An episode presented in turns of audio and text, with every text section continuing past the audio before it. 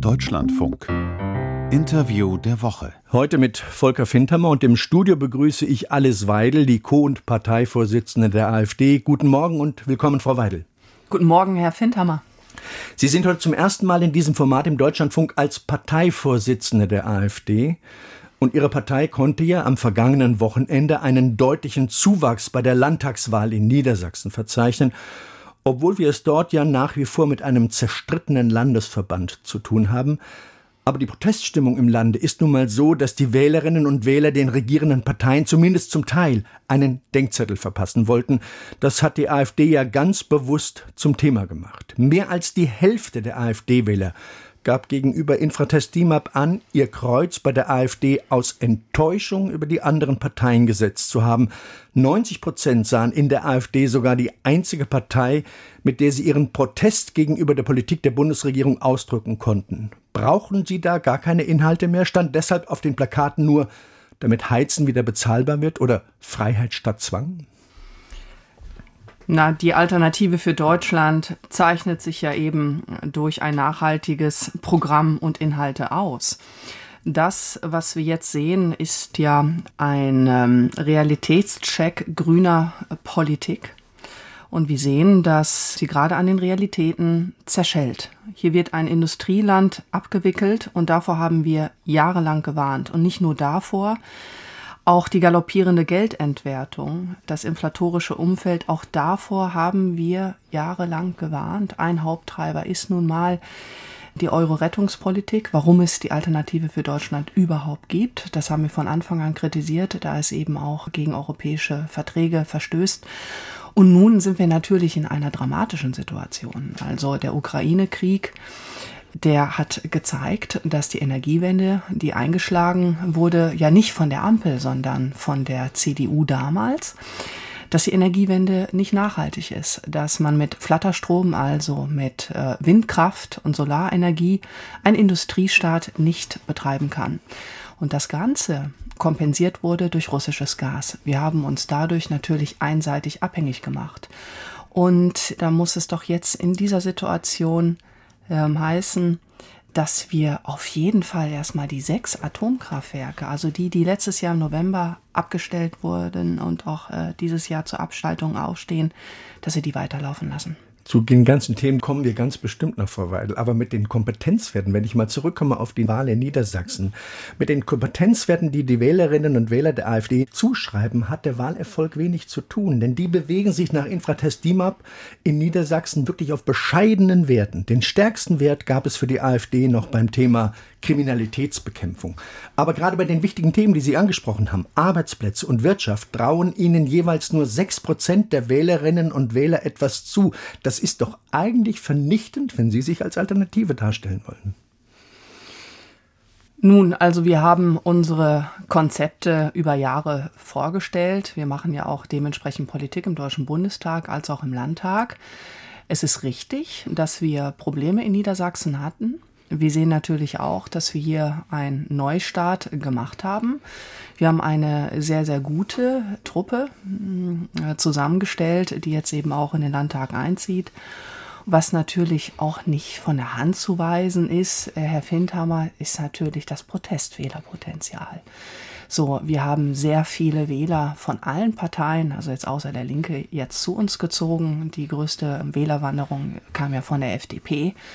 Da kann man eben auch äh, sehr glaubwürdig hineininterpretieren, dass dort äh, Mittelständler und Unternehmen zu uns gewandert sind. Von der CDU haben wir Stimmen gezogen, als auch von der SPD, weil diese Parteien ja nun mal nachweislich überhaupt gar keine Antworten haben auf die dringenden Fragen dieser Zeit. Und das ist doch der Grund, warum die Leute auf die Straße gehen und uns gewählt haben. Ja, aber das mit den fehlenden Alternativen der AfD konnte man ja auch in Cottbus erleben, wo ihr Kandidat für das Bürgermeisteramt, der stand in der Stichwahl mit einem SPD-Kandidaten und da hat er, ich sag's mal einfach, 6 zu 3 verloren. Also wenn es konkret wird, dann trauen die Bürger der AfD doch überhaupt nichts zu und sogar in einer Region, in der die Menschen bislang sehr empfänglich für die AfD waren.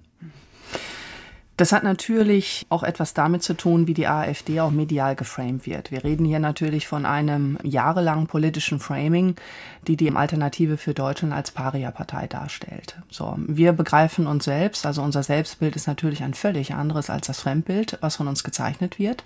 Wir begreifen uns als konservativ hochliberal. Aber das politische Framing, uns hier da auch hinzustellen, permanent in die rechte Ecke, so ist es ja auch den sogenannten Querdenkern passiert. Also jeder, der plötzlich die Corona-Politik hier völlig berechtigt kritisiert hat, war ja plötzlich äh, hier auch ein Nazi in der Bundesrepublik Deutschland. Also das geht extrem schnell, also dass Kritiker dort in der Ecke landen. Das äh, weiß ich natürlich von mir und auch von der Alternative für Deutschland, aber das ist natürlich auch dem geschuldet, wie wir geframed werden. Sie haben es schon erwähnt, Kernpunkt Ihrer politischen Strategie ist ja im Moment die Kritik an der Bundesregierung, vor allen Dingen wegen der Energiekrise und dem Krieg in der Ukraine. Sie haben auch schon die Abhängigkeit vom russischen Gas erwähnt, aber was mich daran wundert, dass Sie gleichzeitig entschlossen die Reparatur und die Öffnung der Gaspipeline Nord Stream 2 fordern. Gerade Deutschland hat ja lange an dem Projekt festgehalten, gegen viele Widerstände aus Osteuropa oder auch aus den USA, auch weil man lange an einen Wandel durch Handel geglaubt hatte gegenüber Russland, aber was Putin keineswegs an seiner Aggression gehindert hat. Auch die Gaslieferungen sind ja im August einseitig unter fadenscheinigen Argumenten eingestellt worden. Jetzt ist die Pipeline weitgehend zerstört. Sie halten an ihrer Forderung fest und betonen das sogar immer wieder. Möchten Sie, dass Deutschland Russlands Krieg gegen die Ukraine finanziert? Also Deutschland hat expliziert zu Beginn des Krieges, dass wir das russische Gas und Öl nicht mehr wollen. Ja, das ist ja Kernpunkt der Sanktionspolitik. Was ist passiert? Das haben wir gesehen, dass Gazprom trotz der Sanktionspolitik und der Drosselung der Gaslieferung und dann letztendlich, als es auch zum Ende gekommen ist, Warum den, ist es zum Ende gekommen? Den, Die Russen haben Gewinn, abgeschaltet. Den Gewinn, den Gewinn, ja, aber, aber man wollte das so. Wir haben den ersten Schritt gemacht, kommunikativ, und wir haben ihn auch umgesetzt. Auch davor habe ich und auch die AfD, wir haben davor gewarnt. So, also das Ganze ist natürlich völlig in die Hose gegangen für uns. Wir haben uns damit selbst geschädigt. Und auch hier droht Europa, vor allen Dingen Deutschland, das sehen wir ja jetzt zwischen diesen Großmächten, zerrieben zu werden. Und da ist natürlich eine verantwortungsvolle Regierung gefragt, die dagegen steuert, um die Interessen unseres Landes zu vertreten. An dem Punkt möchte ich gerne ansetzen. Ihr Co-Vorsitzender Tino Kropalla und Sie fordern Friedensverhandlungen mit Moskau, um einen Waffenstillstand zu erreichen. In der momentanen Situation wäre das ja nur wirklich mit erheblichen Gebietsabtretungen der Ukraine verbunden. Tritt die AfD für die ukrainische Teilung ein? Ist es das, was Sie sich unter dem Slogan Unser Land zuerst vorstellen? Der Slogan Unser Land zuerst sagt eindeutig, was wir wollen. Wir wollen keine wertebasierte Außenpolitik, sondern wir wollen eine interessengeleitete Außenpolitik für unser Land. Wir wollen endlich, dass die Interessen unseres Landes und unserer Bürger vertreten werden durch eine Bundesregierung. Und das wurde nicht nur durch die Ampel nicht gemacht, sondern auch in der Vergangenheit, vor allen Dingen unter Angela Merkel. Nicht. Aber da gehört doch unter den Bedingungen die Teilung der Ukraine dazu, wenn Sie das erreichen wollen. Dazu komme ich jetzt, Herr Findhammer. Da haben wir uns überhaupt gar nicht einzumischen. Eine kriegerische Auseinandersetzung wie jetzt verschiebt ähm, die Mächte langfristig. Darauf müssen wir uns einstellen. Und ich habe eben auch angedeutet, wer der große Verlierer ist. Es ist nicht Russland, es ist nicht die Ukraine, sondern es wird hier ein Wirtschaftskrieg gegen Deutschland geführt. Wir werden der große Verlierer am Ende sein. Das kann ich ihm prophezeien, weil wir auch eben nicht kompetente äh, Regierungsmitglieder haben, die da überhaupt in irgendeiner Form das Problem verstehen, geostrategisch, als auch überhaupt in der Lage wären, die Interessen unseres Landes zu vertreten. Was es letztendlich für die Ukraine bedeutet und für Russland, für Gebietsteilung, das das ist überhaupt gar nicht unser Thema. Wir müssen auf unser Land schauen, was hier jetzt passiert. Und wir müssen unbedingt verhindern, dass hier auch die Unternehmen alle über die Wupper gehen. Wir haben hier eine, ein Potenzial, ein gigantisches Potenzial an Unternehmensinsolvenzen, weil sie die Energiekosten nicht mehr tragen können. Aber ich höre von Ihnen keine Kritik an Wladimir Putin. Wie bewerten Sie denn die Abstimmung in der UN-Vollversammlung, wo sich 134 Staaten gegen Putins erneute Raketenangriffe auf die Zivilisten in der Ukraine ausgesprochen haben? Sind Sie dann bei den fünf, die dagegen gestimmt haben? Nein, darum, darum, darum geht es letztendlich nicht. Ich bin weder bei den fünf, warum sollte ich äh, das sein? Ich habe den Krieg in jeder Rede und auch in jedem Statement öffentlich verurteilt. Er ist völkerrechtswidrig. Nur es sind Prozesse angestoßen worden, die wir nicht werden beeinflussen können. Und darum treten wir für Friedensverhandlungen ein. Dementsprechend unterstütze ich zum Beispiel auch Olaf Scholz. Ich fand den Schritt, dass er damals einfach mal den Wladimir Putin angerufen hat, um mal mit ihm zu reden, nicht wahr? Weil lieber, ne, um es wie Helmut Schmidt zu halten, 100 Stunden umsonst verhandelt zu haben, als eine Minute schießen, das muss doch unser Credo sein, weil in einem Krieg verliert jeder. Und dieser Krieg ist völkerrechtswidrig, also muss er so schnell wie möglich beendet werden. Aber im Zwiegespräch mit Agnes Strack-Zimmermann bei Sandra Maischberger haben Sie es abgelehnt, Putin vor das Kriegsverbrechertribunal in Den Haag zu stellen. Warum? Weil es völlig unrealistisch ist. Die Frage stellt sich gar nicht. Das wäre unter einem Szenario der Fall, dass die NATO in den Krieg eintritt. So, gegen eine Atommacht Russland und dass das völlig, also, also ein völliges Harakiri wäre, das müssen wir ja wohl alle verstehen. Und äh, dementsprechend halte ich dieses Szenario überhaupt zu diskutieren für völlig unrealistisch und auch unseriös. Das ist nicht die Frage, die wir uns jetzt stellen müssen, sondern die Kriegshandlungen müssen sofort eingestellt werden und auch die Ukraine muss in die Pflicht genommen werden. Es kann nicht sein, dass der Westen völlig unreflektiert die ukrainischen Maximalforderungen übernimmt. Das Interview der Woche im Deutschlandfunk heute mit der Co-Partei- und Fraktionsvorsitzenden der AfD, Alice Weidel. Frau Weidel, den geplanten Gaspreisdeckel der Bundesregierung haben Sie schon erwähnt. Den lehnen Sie ab. Warum? Ja, Sie haben hier natürlich eine staatliche Lenkung und auch eine Ausweitung der staatlichen Tätigkeit. Das Ganze kommt auch viel zu spät. Was hätte man machen müssen, Herr Findhammer? Man hätte und man muss sich hinstellen und alle bestehenden Kapazitäten in der Bundesrepublik Deutschland zur Energieangebotsausweitung ausschöpfen. Dazu gehört die drei Atomkraftwerke unbegrenzt weiterlaufen zu lassen, die Atomkraftwerke, die letztes Jahr abgestellt wurden, anzustellen, das geht nämlich, hat der TÜV auch selbst gesagt, und auch unbegrenzt weiterlaufen zu lassen. Da frage ich mich, warum wird das nicht gemacht? Das wäre eine kurzfristige Lösung. Und dann. Aber Sie haben die Öffnung von Nord Stream 2 ist natürlich, gefordert. Ja, das fordere ich auch immer noch. Das ist auch ganz, ganz richtig. Um es ganz klar zu sagen, es geht hier um die Entlastung der deutschen Bürger und auch der deutschen Unternehmen, denen die Energiekosten durch die Decke gehen. Und dementsprechend ist auch hier alles auszuschöpfen, was eben geht, im Interesse unseres Landes. Sie fordern ja auch plakativ den Wiedereinstieg in den Ausbau der Atomkraft und die Energiewende in Deutschland ja rückgängig zu machen, haben Sie vorhin schon gesagt. Der Flatterstrom, der zu viel in Deutschland produziert wird. Frankreich betreibt 56 Atomkraftwerke. Davon waren aufgrund der Trockenheit im vergangenen Sommer aber nur noch 25 24 am Netz, weil der Rest nicht ausreichend gekühlt werden konnte. Aber Frankreich war froh, dass man die Lücke mit erneuerbarem Strom aus Deutschland füllen könnte. Und auch bei uns sind in diesem Sommer viele Flüsse trocken gefallen. Angesichts der Klimawende ist es doch eine Illusion zu glauben, dass mit neuen Atomkraftwerken in der Grundlast die Energiekrise beherrscht werden könnte. Da machen wir uns doch was vor. Da machen Sie doch den Menschen etwas vor. Also ich sehe das natürlich völlig anders, denn ich sage, dass das Gegenteil der Fall ist. Grundlastfähige Kraftwerke sind Kernkraftwerke. Und Deutschland hatte die modernsten Kernkraftwerke weltweit. Überhaupt gar nicht vergleichbar mit den Atommeilern, die in Frankreich herumstehen oder in Polen die wir jetzt natürlich über deren Strom, ne, also auch importieren. Also wir importieren Atomstrom aus den Nachbarländern von deutlich unmoderneren Kraftwerken, als wir sie hatten. Also das ist natürlich eine völlig widersinnige Politik. Und die Leidtragenden sind die deutschen Bürger und vor allen Dingen der deutsche Mittelstand, die kleinen, mittleren Betriebe, die darunter zu leiden haben. Aber auch größere Werke. Ich nenne ein Beispiel aus der Chemieindustrie. Die Chemieindustrie hat letztes Jahr obwohl sie schon nicht mehr wettbewerbsfähig war, 15 Prozent des Umsatzes für Energiekosten ausgegeben. Heute liegt der Anteil des Umsatzes an Energiekosten bei 65 Prozent. Das heißt, wir sind in den Produktionskosten überhaupt gar nicht mehr wettbewerbsfähig und liegen dann wirklich so um die 50 Prozent über dem Weltpreis. Und das heißt, wir verlieren alle unsere Kunden, die steigen auf andere Unternehmen um. Und das heißt dann letztendlich, dass diese Unternehmen entweder Insolvenz anmelden oder ins Ausland gehen. Und Herr Fintermann, das Dramatische ist, ich sehe überhaupt gar keinen Lösungsansatz von der Politik, von dieser Bundesregierung, um da überhaupt glaubwürdig gegenzusteuern. Das Interview der Woche im Deutschlandfunk heute mit Alice Weidel, der Partei und Fraktionsvorsitzenden der AfD. Wir haben noch nicht über ein weiteres Unternehmen gesprochen, dem Sie persönlich angehören, nämlich der AfD. Ist kein Unternehmen, ist eine Partei.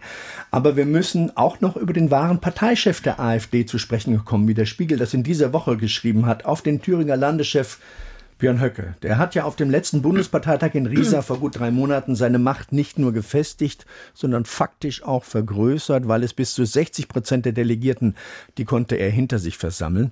Auch im neuen Bundesvorstand gehören zwei Drittel mehr oder weniger dem Höcke-Lager an.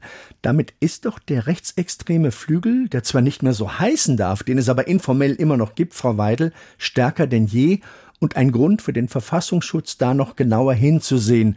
Welche Zukunft hat Björn Höcke in Ihrer Partei?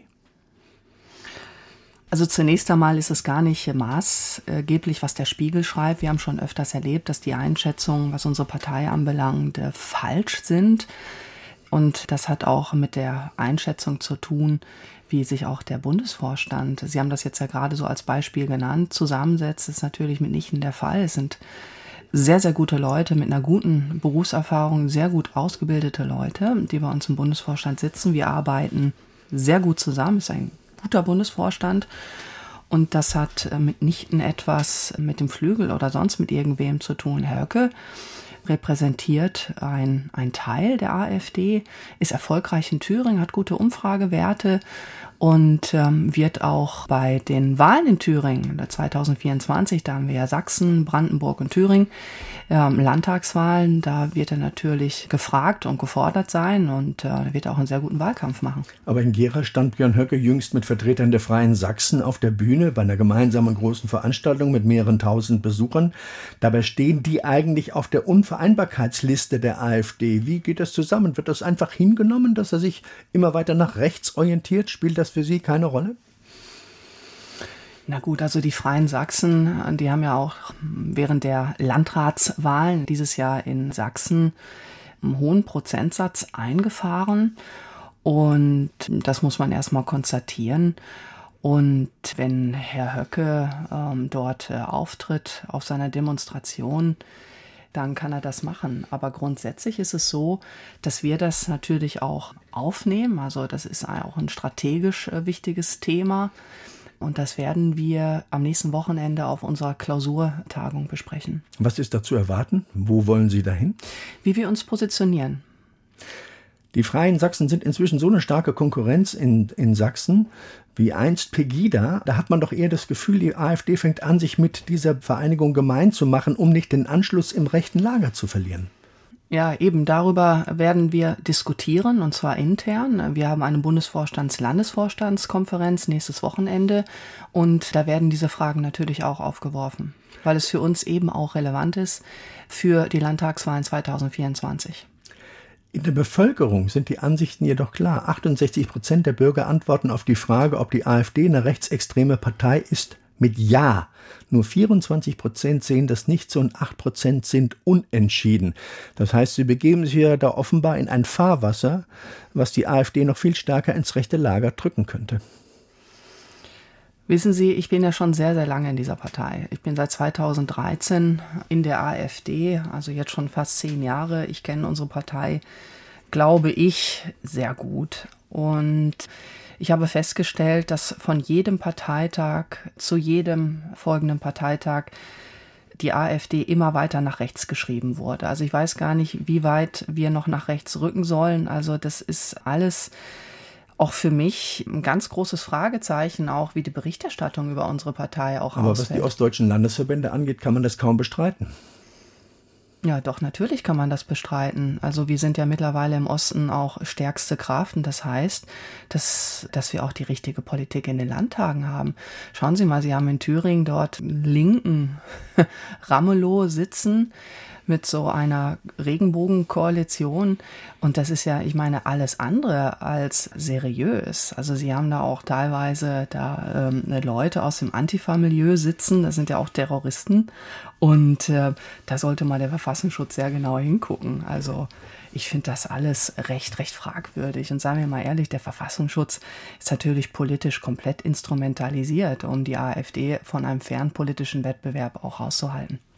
Von wegen instrumentalisiert, Frau Weidel, auch die Spendenaffäre lässt sie ja offenbar nicht los. Ihre Partei hat bereits knapp 400.000 Euro an die Bundestagsverwaltung zahlen müssen für illegale Parteispenden, die Sie aus der Schweiz erhalten haben. Sie haben damals immer alle Schuld von sich gewiesen, obwohl sogar nachweislich deutsche Strohmänner gekauft wurden, um diese illegale Herkunft zu verdecken. Ende September gab es erneut Hausdurchsuchungen der Staatsanwaltschaft in ihrer Parteizentrale und an sechs weiteren Orten in Deutschland, darunter auch in Privatwohnungen. Man erhofft sich Aufklärungen über weitere Spenden für Online-Kampagnen, die dort geflossen sind. Und ihre Spendenaffäre hat ja bereits gezeigt, dass die Ermittler stets auf der richtigen Fährte waren. Wollen Sie auch hier wieder alles bestreiten und sagen, da ist nichts dran an den Untersuchungen, die es gegeben hat, wie Sie es im ersten Moment ja getan haben? Ja, ich glaube, wir müssen hier zwei Dinge auseinanderhalten. Also erstmal das Verfahren, was Sie da eben angesprochen haben. Also es sind Spenden geflossen an meinen Kreisverband, die aber zurückgezahlt wurden. Das heißt, es hat den Steuerzahler nie etwas gekostet. Und ich aber hoffe auch illegal. eben, ja, aber die wurden zurückgezahlt. Leider, leider zu spät, weil wir arbeiten eben auch mit Ehrenamtlichen. Und es ist auch einfach so, dass wir aus den Fehlern lernen. Wir haben es intern aufgeklärt. Wir haben vernünftige Spenden- und Compliance-Richtlinien aufgrund des Vorfalles aufgesetzt. So etwas kann passieren, aber letztendlich hat es den Steuerzahler überhaupt nichts gekostet. Die Sachen, die sind ja zurückgeflossen. Moment. Und ich würde mir diese gleiche Akribie auch wünschen, wenn es um Comex und Warburg Spendenskandale geht, was unseren Bundeskanzler anbelangt. Denn da hat es den Steuerzahler, ja, ja, hoffentlich, das hat den Steuerzahler zweistellige Millionenbeträge gekostet. Also da muss man reingehen, anstatt permanent hier auf, ich sage jetzt mal, auf diese Sachen da drauf zu zeigen. Und das ja, Zweite ist diese Hausdurchsuchung. Herr Windhammer, ja, Sie wollten was fragen? Ja, auch die Rechenschaftsberichte Ihrer Partei sollen ja nach Erkenntnissen Ermittler mutmaßliche Fehler enthalten. Also dass Finanzangaben verschleiert oder nicht richtig wiedergegeben wurden. Ja, diese Zuflüsse, die wurden ursprünglich nicht korrekt verbucht, aber das wurde alles korrigiert und da ist auch überhaupt gar kein, gar kein Fehlverhalten äh, dran. Das wurde ja alles äh, schon lange gemacht. Und jetzt hatten wir eine Hausdurchsuchung aufgrund eines ganz anderen Vorganges. Und äh, ich glaube, da geht es um Plakatwerbung während des Meutenwahlkampfes und, und auch Petri die finanziert wurde. Genau, und Online-Werbung.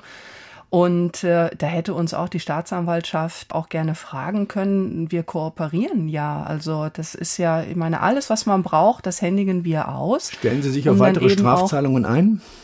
Das muss man, also wir handeln natürlich nach dem kaufmännischen Vorsichtsprinzip und da muss man das dann natürlich tun, denn hier wird da offensichtlich so mit allen Mitteln gearbeitet, um uns irgendwie klein zu kriegen. Aber die Ermittler haben bislang immer richtig gelegen mit ihrer Fährte. Es gab die illegalen Spenden, daran ist ja nun mal nichts zu leugnen. Das hat ja mit Kleinkriegen wenig zu tun. Illegal bleibt illegal. Ja, dass Sie, schön, dass Sie das sagen, dass die Ermittler immer auf der richtigen Spur waren. Darum wurde das Ermittlungsverfahren gegen mich ja nach zwei Jahren auch eingestellt. Frau Weidel, die AfD wird im nächsten Jahr zehn Jahre alt. Welches Ziel haben Sie denn vor Augen? Jörg Meuthen wollte ja bis zur nächsten Bundestagswahl zumindest koalitionsfähig sein. Das Gegenteil scheint ja im Moment eher der Fall zu sein. Wo wollen Sie denn hin? Es ist natürlich so, dass wir als Partei den Anspruch haben, an der Regierung beteiligt zu sein. Wenn wir jetzt von der Bundesregierung sprechen, dann wird das noch einige Jahre dauern. Das hat auch etwas mit Akzeptanz zu tun, aber ich glaube, dass man langfristig an der Alternative für Deutschland gar nicht mehr vorbeikommt. Und ich glaube, dass wir die erste Chance auf eine Regierungsbeteiligung haben 2024 im Osten, also entweder in Sachsen, Thüringen oder Brandenburg. Aber das ist dann nicht die bürgerliche AfD, für die Sie eigentlich stehen wollten. Das ist dann eine eher rechtsextreme AfD, die im Moment noch aktiv vom Verfassungsschutz beobachtet wird. Der Verfassungsschutz ist aus meiner Sicht politisch instrumentalisiert und die AfD ist überall gleich, im Westen als auch im Osten. Dann danke ich an dieser Stelle für das Gespräch, Frau Weidel. Dankeschön, Herr Findhammer.